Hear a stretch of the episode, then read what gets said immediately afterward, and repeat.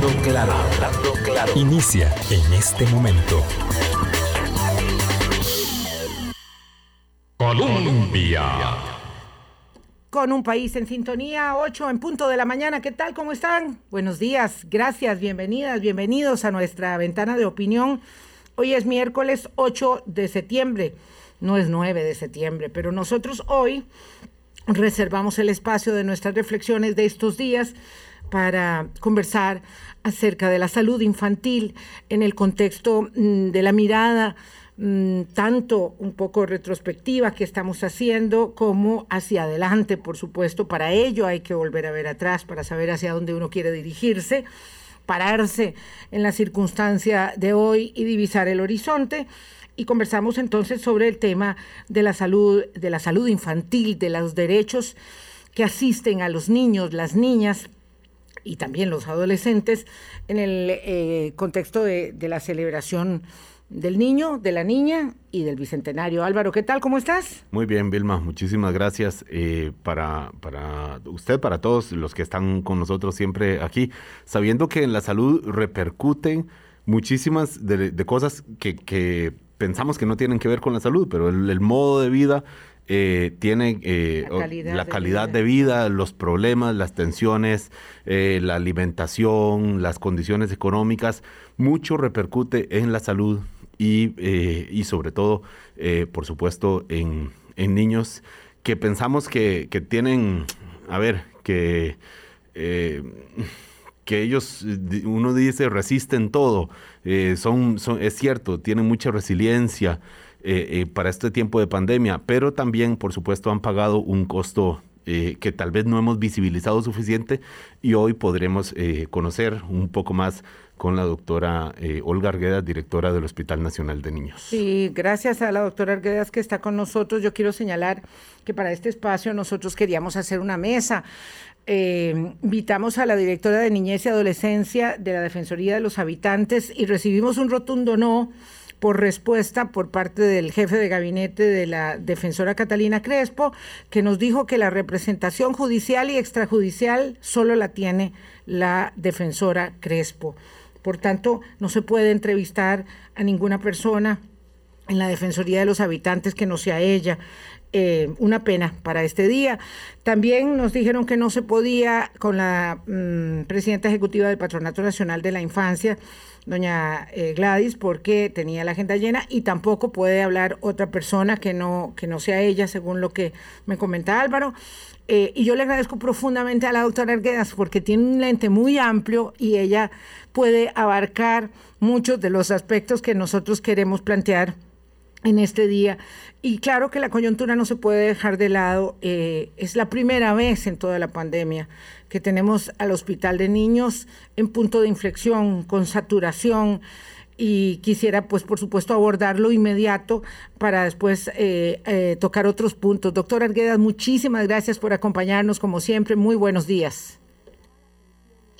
Muy buenos días, un gusto estar aquí, un afectuoso saludo a usted, doña Vilma, y a don Álvaro. Eh, un honor que me hayan invitado y que hayan dado un espacio a la voz de los niños en este programa. Y muchas gracias a todos los que están tomando un espacio de su día para escucharnos. Gracias, doctor Arguedas. Yo sé que están acongojados, yo sé que es difícil, por eso valoramos mucho su disposición, ahí un ratico conectándose en la dirección del Hospital Nacional de Niños. Eh, en estos días, tristemente, nos acostumbramos a que las salas de los hospitales estuvieran llenas de los adultos, pero ahora también eh, son las salas de los niños. Así es, así es, doña Vilma. El, el hospital se encuentra en este momento pletórico de niños eh, con infecciones respiratorias. Hoy 18 niños hospitalizados confirmados por COVID, 5 gravísimos en la unidad de cuidado intensivo.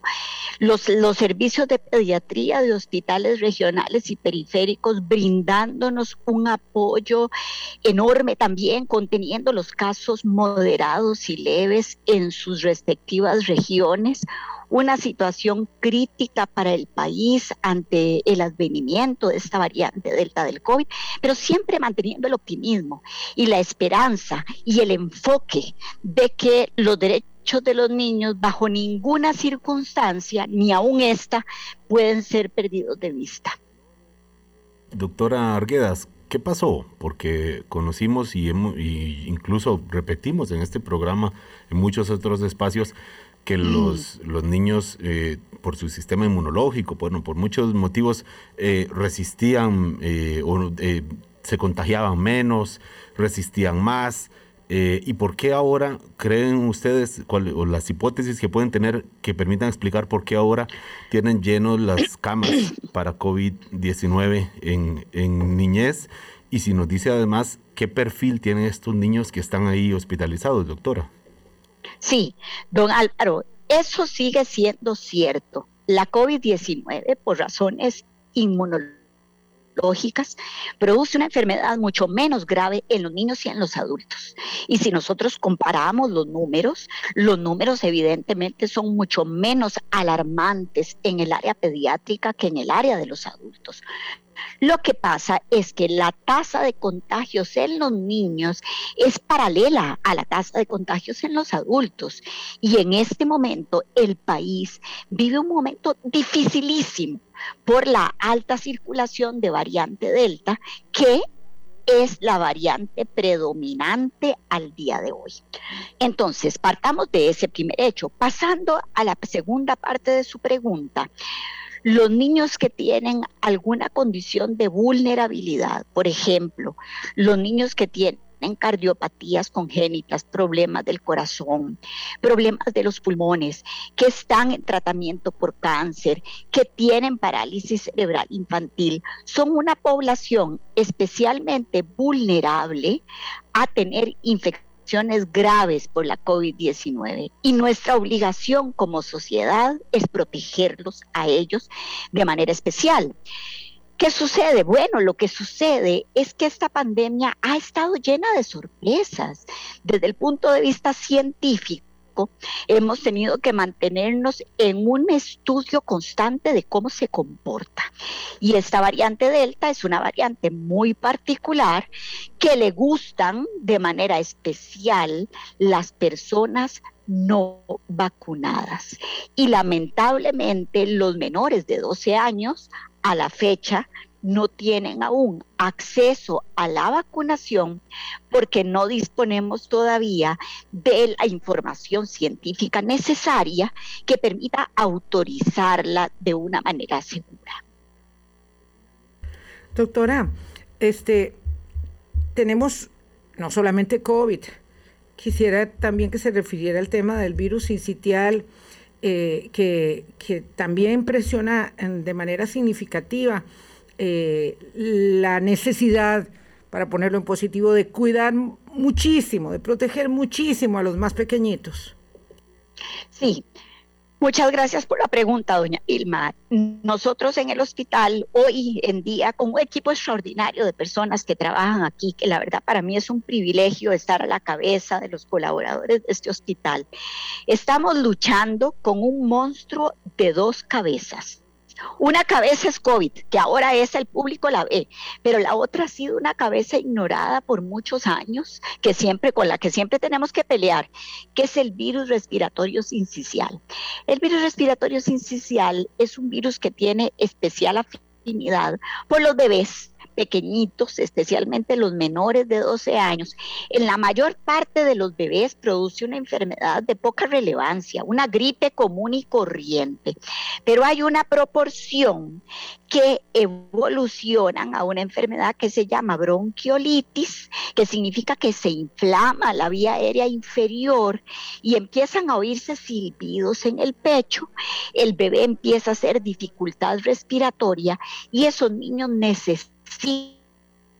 Hospitalización y una tercera parte de, las de los que recibimos en nuestro servicio de emergencias terminan en una unidad de cuidado intensivo. Entonces, imagínense ustedes el volumen y complejidad de trabajo que tienen nuestros emergenciólogos, intensivistas y pediatras en este momento, porque tienen que separar en estancias diferentes y con manejos diferentes los niños graves que tenemos por COVID, los niños graves que tenemos por bronquiolitis y los niños y los niños graves que tenemos por otras causas que también están aumentando porque hay un fenómeno de relajamiento social donde pues por razones que yo diría antropológicas, la sociedad necesita pensar que la pandemia se terminó, cosa que no es cierta, y entonces las personas volvieron a salir, volvieron a circular, volvieron a socializar, y esto significa que nos aumentaron de nuevo accidentes de tránsito, mordeduras de perro, intoxicaciones y todas las patologías traumáticas propias de la infancia. Es un panorama muy difícil, del cual esperamos poder salir adelante con la colaboración de toda la sociedad.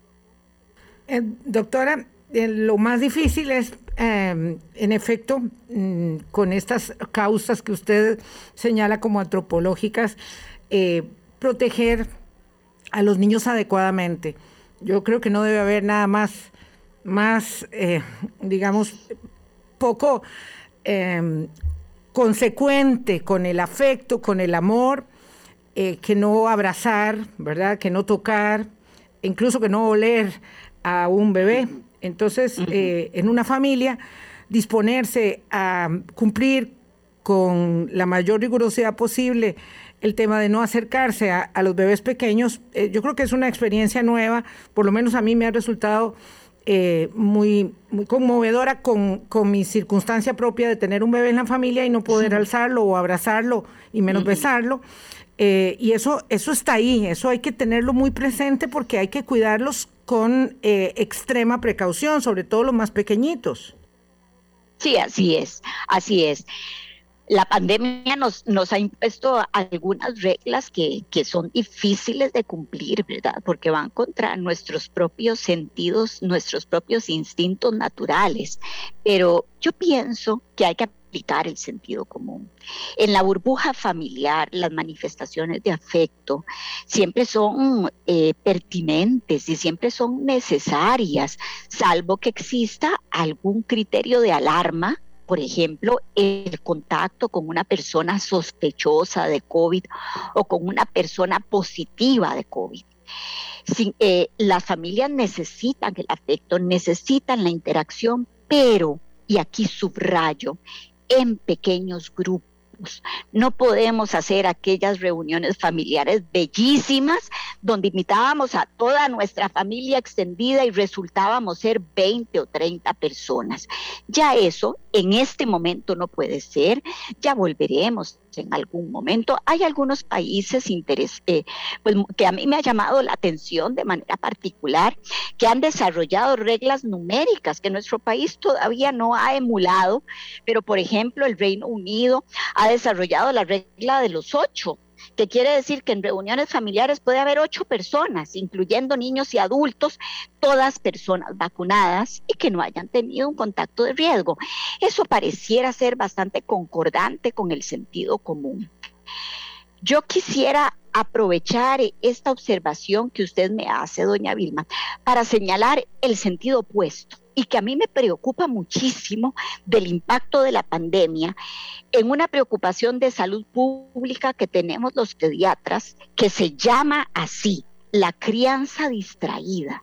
La crianza distraída significa que los papás tienen a sus niños tal vez les brindan los cuidados básicos, pero están distraídos por la presión económica que nos genera la, la, pandemia, ustedes lo saben, una alta tasa de desempleo, personas que han tenido que buscar opciones alternas, mucha restricción de carácter económico, primer lugar.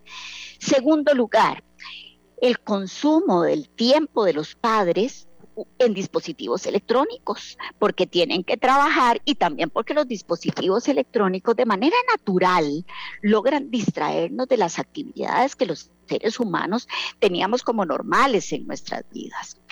El otro, que es un punto importante, el impacto en salud mental en los cuidadores de niños que ha llevado a un mayor consumo de alcohol y de drogas. Y esto nosotros lo hemos visto en el hospital en casos muy dramáticos con padres que están consumiendo drogas y niños que nos llegan al servicio de emergencias con intoxicaciones por alcohol, con intoxicaciones por cocaína. Y los disturbios sentimentales. La pandemia no es fácil de gerenciar desde el punto de vista emocional y se generan una serie de disrupciones en el hogar que impactan de manera muy grave la salud emocional de los niños.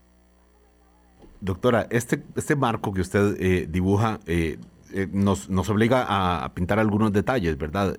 vamos a ir a esta primera pausa y, al volver justamente mm, enmarcamos eh, ahí donde usted ha puesto estas líneas, entonces cómo, cuál es eh, mm, el estado de la niñez general que ustedes han logrado percibir en el Hospital eh, Nacional de Niños, con esta mirada que va mucho más allá de, de por supuesto, de los casos graves de COVID-19 o de este virus sincicial, eh, ir, ir más allá. Vamos a, ver algunos detalles considerando todo esto, desde la salud mental, la situación económica de los padres, cómo ha repercutido en este tiempo y cómo llega a este Día del Niño, de la Niña, de adolescentes que celebramos, sí, que celebramos, pero que vivimos mañana 9 de septiembre. Vamos a la primera pausa y volvemos.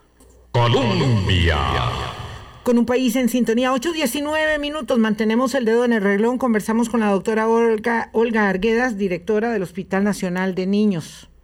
Álvaro. Doctora, eh, en este marco que, pintaba usted, ¿cómo llega, el, el, cree usted, el, el estado de la, de la niñez y de la adolescencia?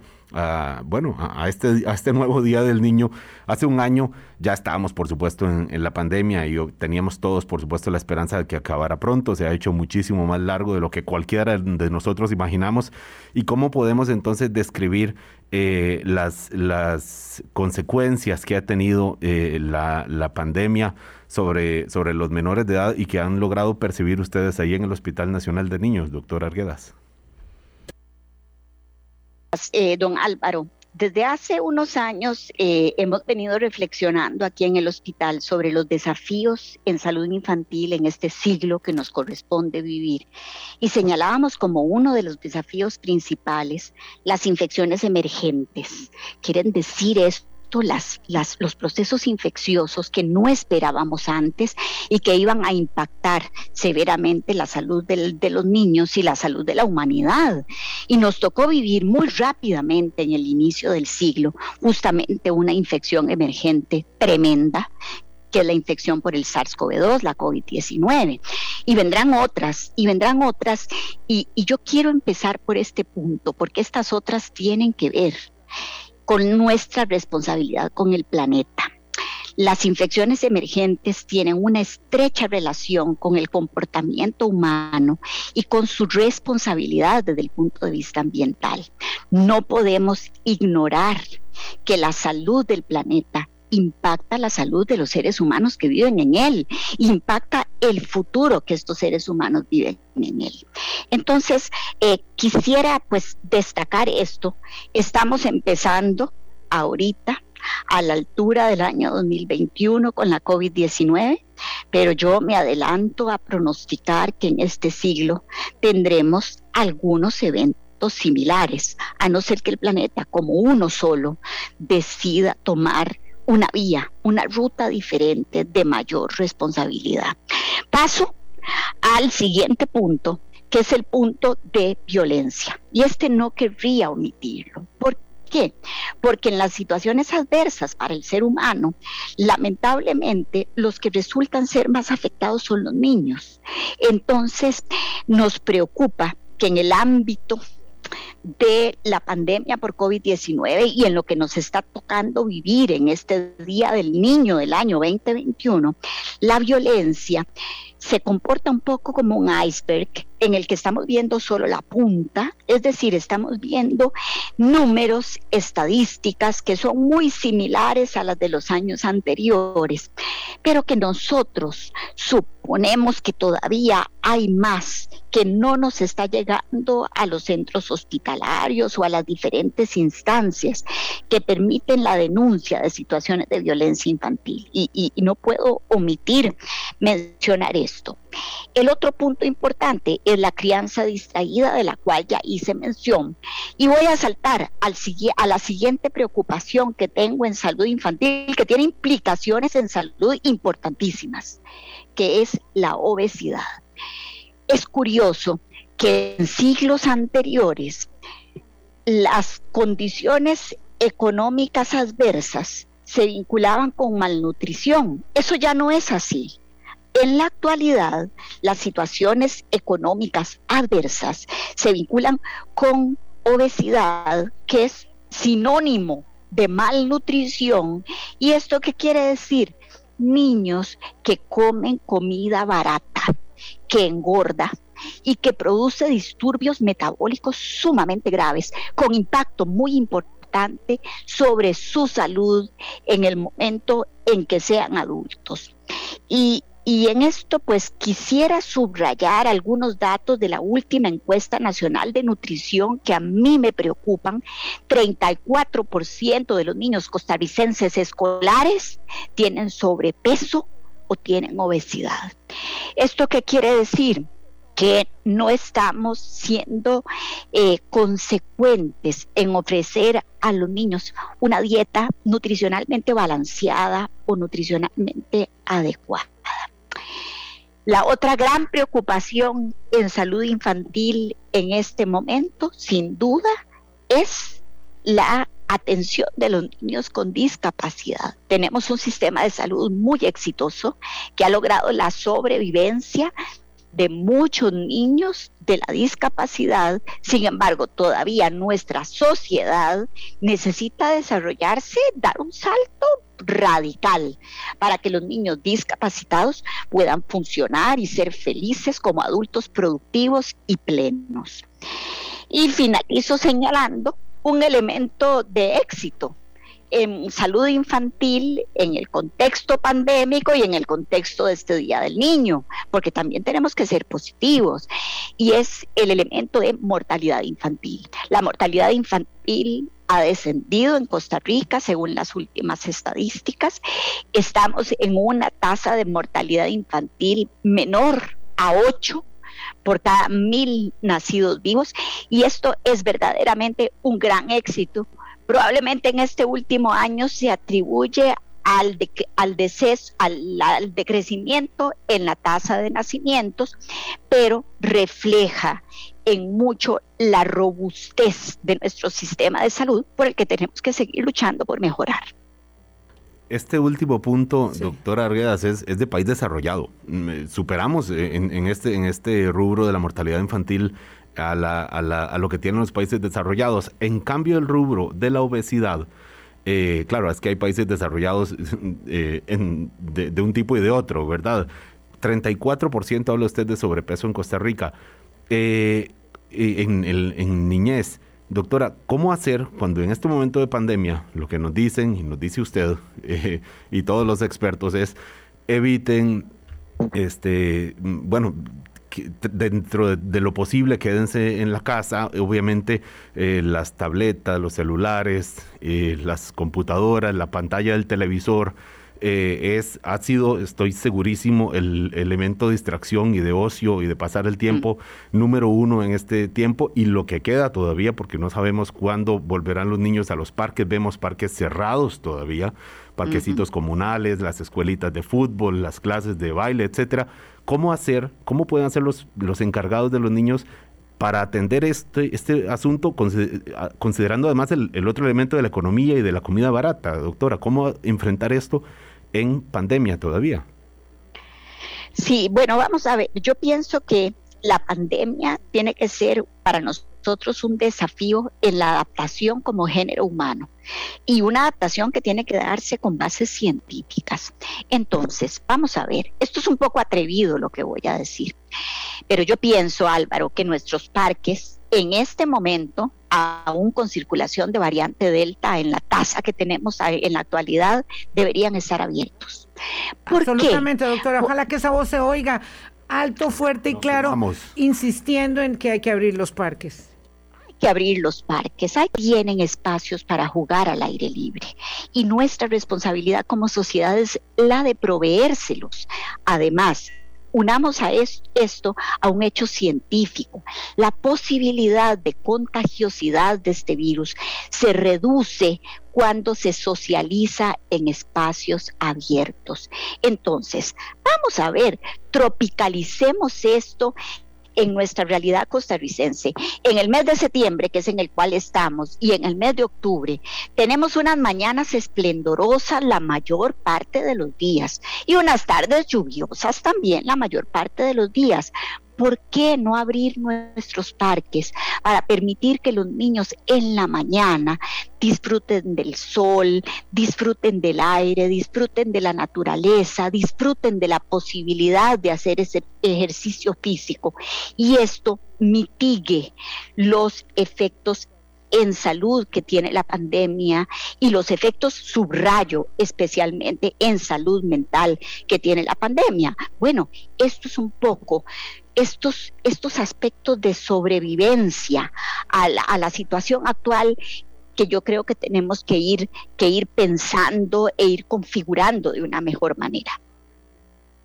¿Y qué en la alimentación, eh, doctora? Porque, y lo digo en la víspera del Día del Niño, donde lamentablemente, porque somos, bueno, somos, adictos al azúcar. y comida rápida. Todo el mundo repartirá. y comida rápida. Desde hoy y mañana y, toda la semana, eh, bueno, azúcar por doquier y harinas por doquier. Y bueno, uno dice, bueno, es esta semana, pero al mismo tiempo uno sabe que eso se repite. Eh, Todo el tiempo, claro. Sí, vamos a ver, aquí ya, ya yo tengo algunos, algunos consejos que he ido aprendiendo de, nuestras compañeras del servicio de nutrición y de las especialistas en nutrición de todo el país que, que son conocedoras de este aspecto. Vivimos en una situación privilegiada. Miren, Costa Rica es un país que no tiene cuatro estaciones y vean qué maravilla. Entonces tenemos, esto nos permite tener acceso a alimentos de todos los colores los 12 meses del año.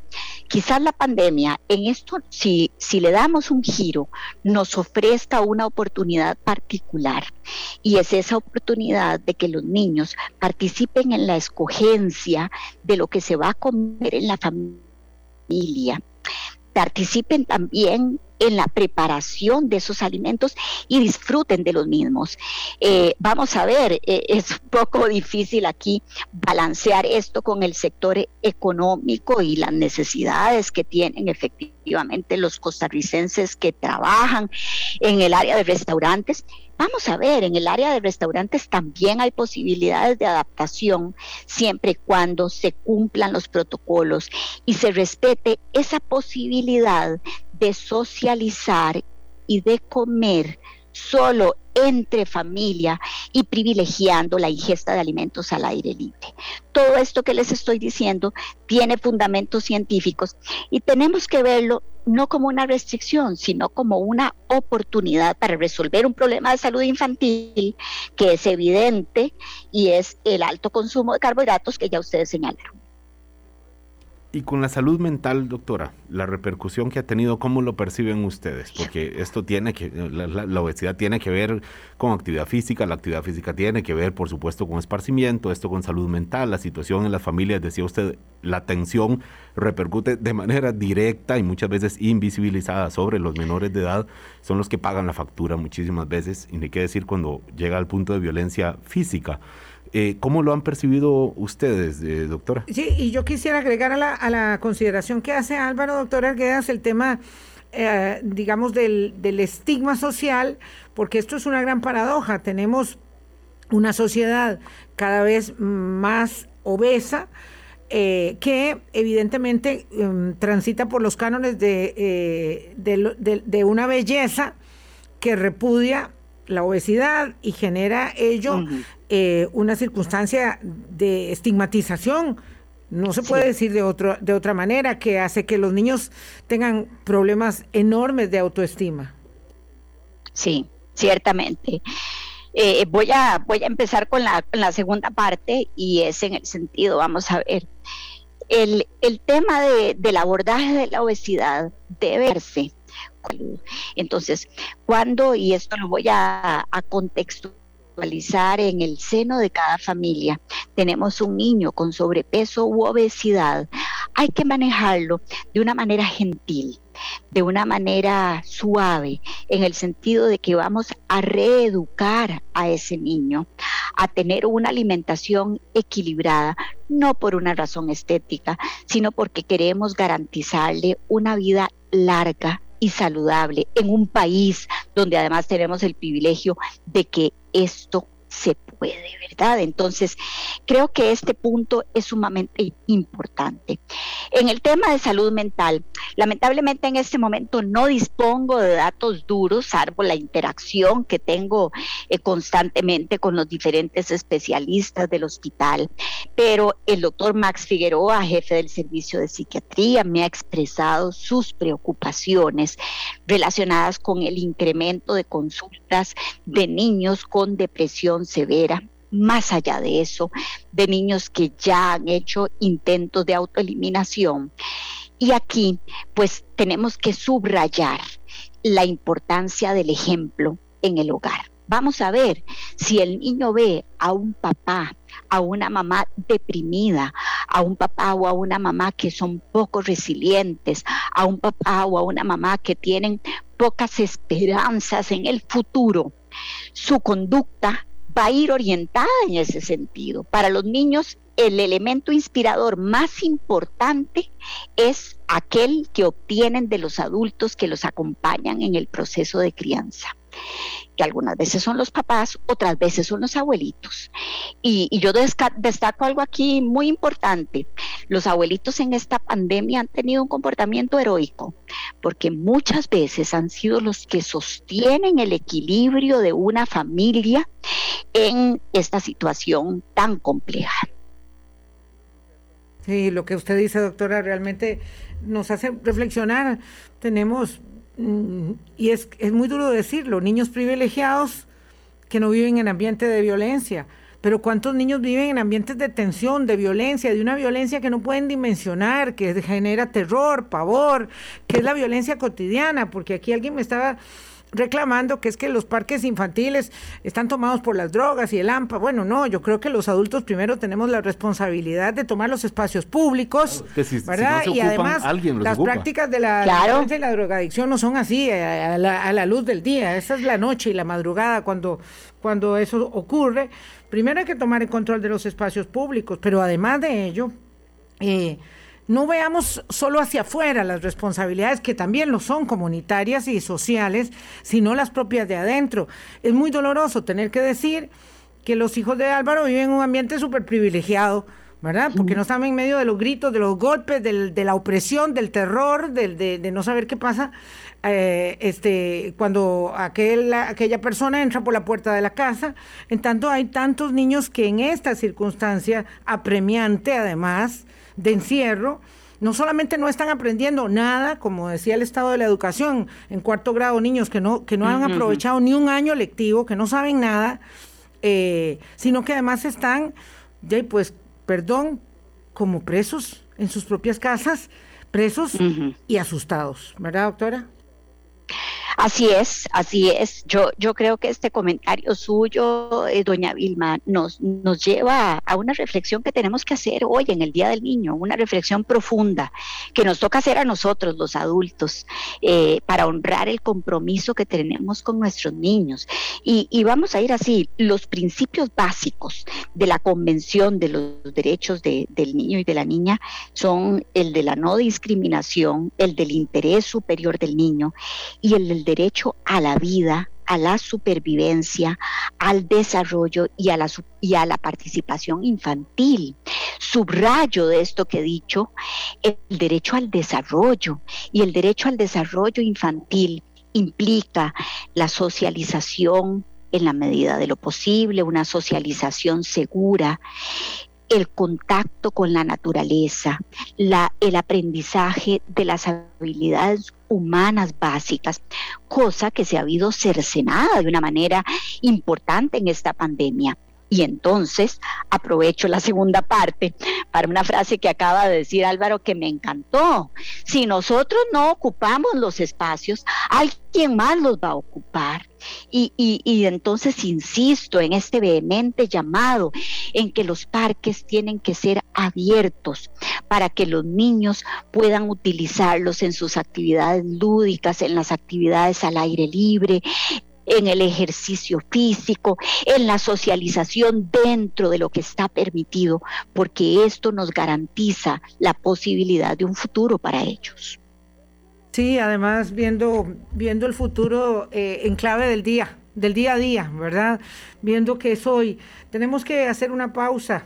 Son las 8.38. Volvemos con la doctora Arguedas, directora del Hospital Nacional de Niños, una autoridad en la materia que nos ocupa. Los derechos de las niñas y los niños, los derechos a la salud, que son derechos de manera muy abierta, integrales, en lo físico, en lo emocional, en lo espiritual, en el derecho a crecer con seguridad.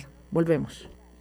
Colombia. Con un país en sintonía 8.40 de la mañana, cuando estamos en la conmemoración de reflexiones bicentenarias, mm, doctor Arguedas, amigos, amigas, por supuesto que tenemos mucho de qué enorgullecernos, pero mucho, mucho en lo que trabajar. Félix en Zumbado me comentaba que, tenemos una, una diferenciación, una discriminación abierta y si las personas tienen muchos recursos y viven en un condominio que tiene eh, áreas verdes, piscina, qué sé yo, todo lo que puede hacer eh, eh, esas comodidades, maravilloso pero otras personas que no tienen ni una canchita para jugar, ni, un parque abierto, cuando los parques, ya decía la doctora, hay que abrirlos. Nos faltan áreas verdes, nos faltan actividades lúdicas, decía también la doctora Arguedas, hay que enfatizar mucho en ello, cuando hablamos de este tipo de beneficios y, necesidades, ¿verdad? Porque son necesidades, pero tanto como en otras necesidades que debemos apuntalar para asegurar los derechos de niños y niñas. Vilma, y es que mucho tiene que ver con las municipalidades. Aquí les hablamos a los encargados de las municipalidades que tienen la potestad realmente, y algunos ya lo han hecho, ciertamente hay parques, hay canchas abiertas ya, y es hermoso cuando uno pasa enfrente y ve a los, a los niños con sus encargados jugando ahí con cuidado, eh, pero muchos otros no lo han hecho. Esta tarea es de los gobiernos locales, canchas de fútbol, parquecitos, plazas, los famosos plays en algunas esquinas de, los, de, los, de los barrios, en lugares abiertos, porque ¿qué pasa? Si no, Daisy, digamos, por ejemplo, donde yo voy a nadar, Vilma, ahí solo los mayores de edad, solo después, solo mayores de 18 años, ¿por qué? Por la pandemia, y es una piscina municipal. No encuentra una explicación por qué menores de edad... Eh, realmente los estamos mm, pues castigando más cuando finalmente los mayores de edad sí podemos ir a muchos espacios abiertos y públicos. Doctora. Sí. Aquí estoy. Estaba esperando la pregunta, por supuesto nos explayamos nosotros en nuestros comentarios. Lo cierto es Yo estaba interesada. Eh, digamos con más énfasis ¿verdad? Desde las políticas públicas y desde la determinación de los adultos, pero yo digo no solamente en, las esferas gubernamentales, sino también comunitarias y familiares, eh, como un poco más atención, porque usted decía esto de la crianza distraída y es cierto, estamos tan enfocados eh, eh, en los problemas del día a día que vamos dejando de lado esta circunstancia apremiante en la que se desarrolla la cotidianeidad de muchos de nuestros niños. Sí, así es vamos a ver, yo pienso que todas las actuaciones, todos los movimientos que hemos hecho en relación con la pandemia en Costa Rica tienen que ser pensados como un juego de ajedrez, donde cada movida debe ser muy bien pensada y, analizando todas sus implicaciones. En relación con este, este punto, ¿verdad? Que he tratado de sostener con vehemencia de la importancia que los niños recuperen el, el acceso a los espacios de recreación siguiendo reglas, y esto lo subrayo, siguiendo reglas. Eh, esto, esto es esencial Vamos a ver, hay razones de carácter inmunobiológico, y lo puedo decir con propiedad porque soy inmunóloga pediátrica, que demuestran que la población menores de, de menores de 12 años tiene menor propensión a desarrollar enfermedad grave por, por COVID-19. Esto no significa que no debamos protegerlos, que podamos lanzar las campanas al aire, no, pero significa que utilizando el sentido común, la inteligencia y la evidencia científica, podremos ir de manera progresiva permitiendo ciertas actividades que al inicio de la pandemia no permitíamos, pues porque no teníamos disposición de esta información. Entonces, retomo este punto y retomo el ejemplo que, que Álvaro da y que me gusta muchísimo yo no veo razón por la cual los niños no puedan participar en algunas actividades deportivas como la natación u otras que les puedan ser útiles, importantes o que los hagan felices en este contexto, siempre y cuando se observen las medidas de precaución. Em, pienso que pues efectivamente este va a ser el futuro que nos espera. Y, yo lo tengo que decir eh, con absoluta claridad. El virus del SARS-CoV-2 no va a desaparecer de una manera mágica del planeta. Nosotros vamos a tener como raza humana que acostumbrarnos a vivir con él, a funcionar con ciertas reglas para sobrevivir y para sobrevivir de manera exitosa y para sobrevivir de manera feliz. Entonces, pues yo lo veo muy sencillo. La sobrevivencia exitosa y feliz, pues depende básicamente de dos puntos en este momento, muy sencillos. Uno, seguir observando las medidas de precaución y vacunarnos a todos aquellos que nos corresponda como un acto de amor, como un acto de solidaridad con los otros y hoy especialmente con los niños, en los cuales todavía no tenemos la autorización para la aplicación de la vacuna. Sí, tenemos aplicación de vacunas de 12 a 17. Tenemos un problema porque, mm, lo voy a decir así, sin, sin tapujos. La caja dice que eso es responsabilidad de la Comisión Nacional de Vacunación y la Comisión de Vacunación dice que es de la caja. Lo cierto es que la vacunación para 12 a 17 años está habilitada como plan de contingencia, es decir, cuando no llegan los otros para vacunarse, eh, y con eh, AstraZeneca, para mayores de 18 es con Pfizer, pero está habilitada solo como plan de contingencia. Y, eh, y, y, bueno, y todavía no hay una orden clara, precisa, para saber cuándo empieza, digamos, la generalización de la vacunación de 12 a 17 ya en este, digamos, repito, generalizado por el momento. Y luego, pues ya sabemos que no hay vacunas para niños. Quería retrotraer el tema porque de eh, mientras tanto tenemos que seguir permitiendo eh, con cuidado, como dice la doctora Arguedas, que los niños interactúen, sobre todo, lo voy a decir abiertamente, doctora, porque de pronto nosotros los tenemos doble rasero y somos bastante de, doble eh, este, moral. moral. porque de, todos los niños ahí compelidos y nosotros de ahí de reunión, de fiesta, de aquí, de amigos, de lo que sea, la verdad que sí, eh, y no tenemos ningún problema mientras los niños están demasiado, demasiado prisioneros, doctora. Buenísimo, este enfoque que usted le da, doña Vilma. Primero tengo que reenfocar un aspecto. Eh, la vacuna de AstraZeneca tiene autorización para mayores de 18 la vacuna de Pfizer tiene autorización para mayores, sí señora, tiene autorización para mayores de 12. Y es cierto que en este momento eh, la Caja Costarricense del Seguro Social lo tiene como un plan de contingencia para mayores de 12, salvo aquellos que tengan factores de riesgo a los cuales evidentemente sí les damos prioridad, pues por una razón, digamos, del impacto epidemiológico que tiene la colocación de la vacuna en este grupo.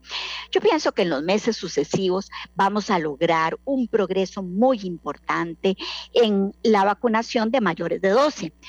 Sin embargo, mi deseo es, yo soy muy ambiciosa, ¿verdad? Soy muy, muy ambiciosa por los niños.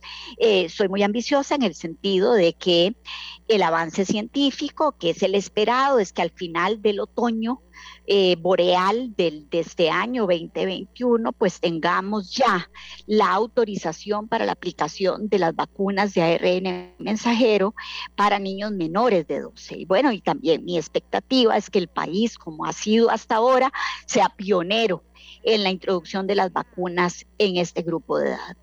Lo otro que, que usted señala que me parece que es muy importante es la discordancia entre nuestro comportamiento como adultos y lo que le decimos a los niños.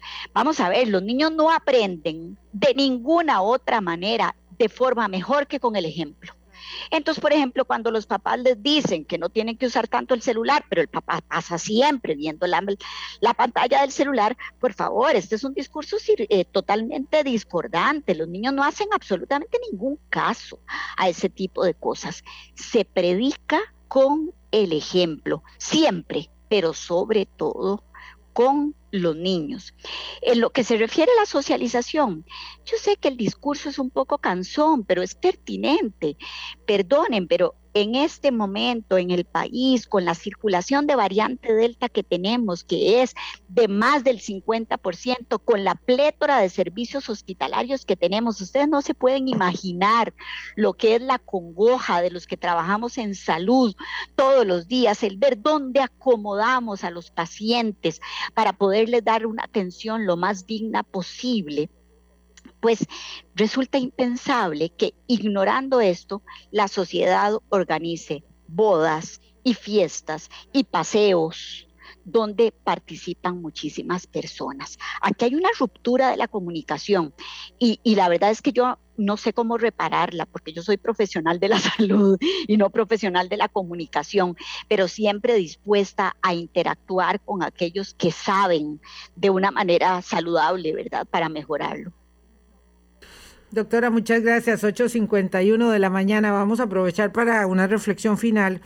En este punto, en un país como el nuestro que ha logrado una, digamos, eh, protección y una garantía eh, de derechos humanos para los niños, para las niñas, eh, en, en, términos generales, pero que debe caminar tanto.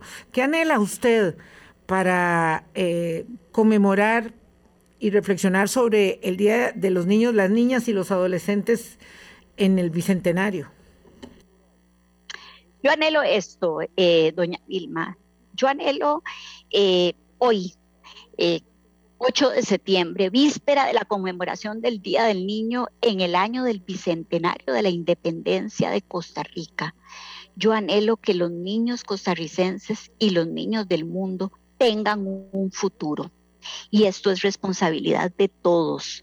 Y no hay nada como un sueño para crear el futuro. Tenemos que tener sueños, proyectos, tenemos que inyectar optimismo en todos los espacios eh, que podamos. Los niños necesitan ver que los adultos pensamos en que va a haber algo más después de esto y que ese algo más es promisorio y es positivo y es agradable. Y esto es el esfuerzo que yo quisiera exhortar a que los padres de familia, a que sus abuelitos, a que los tíos, a los que viven alrededor de cada niño de Costa Rica entiendan. Eh, esa es la perspectiva global.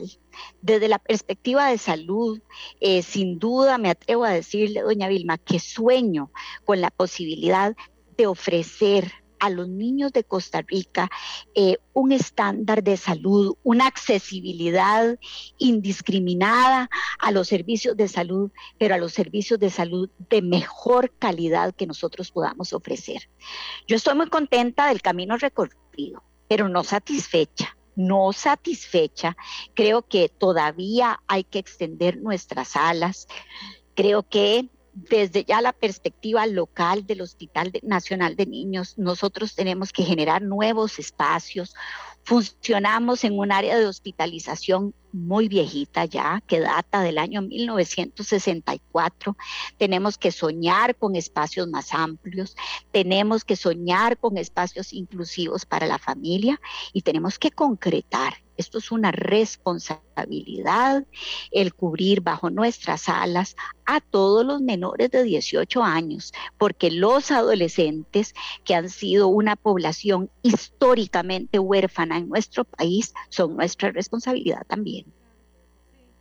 Creo que toca un punto fundamental y que no se nos quede sin señalar, ¿verdad? Cuando hablamos de la conmemoración de esta fecha, niños, niñas y adolescentes que quedan ahí adoleciendo de la atención en el espacio de lo público, ¿verdad? Porque hay mucho énfasis que ponemos ahora en niñas y niños, en, adultos mayores, ¿verdad? las mujeres, en fin, pero, pero, pero ese mundo, eh, ese, ese, momento determinante de la vida, eh, este, que es la, adolescencia, también requiere mucho empujón, doctora. cuando se construye la, la persona realmente, cuando ya acabado el elemento de la ternura que genera la niñez, pues los adultos mm, solemos dejarlo por ahí y que, que, se, que se la jueguen solos, decimos, sobre los adolescentes. Está muy bien poner esa, ese énfasis también. Doctor Argueda, muchísimas gracias.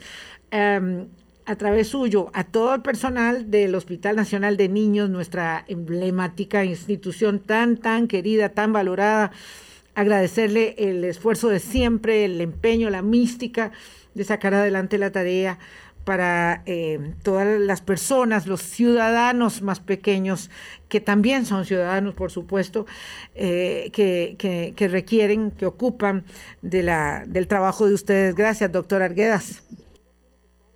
Muchísimas gracias a ustedes. Un honor para mí compartir este diálogo tan profundo, tan maravilloso con usted, doña Vilma, con usted, don Álvaro. Y como siempre, aquí estamos en el Hospital de Niños, los 2.000 colaboradores para servirles gracias, un ejército de gente que de verdad le da mucho orgullo, mucho honor al país eh, y que, bueno, está, está jovencito respecto de los 200 años, tiene, ¿cuántos años tiene el hospital? 50 y... 57. 57 años. 57 años.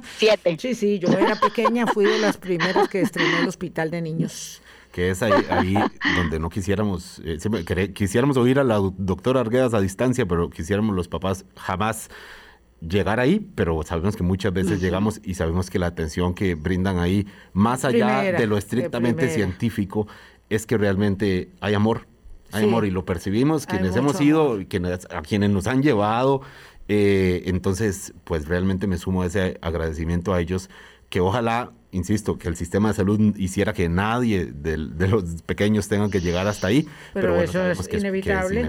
Sí, es inevitable. Gracias a ustedes, amigas y amigos. Los invitamos para que nos acompañen mañana en otra conversación de reflexiones de Bicentenario. Chao. Buen día. Hablando claro, hablando claro.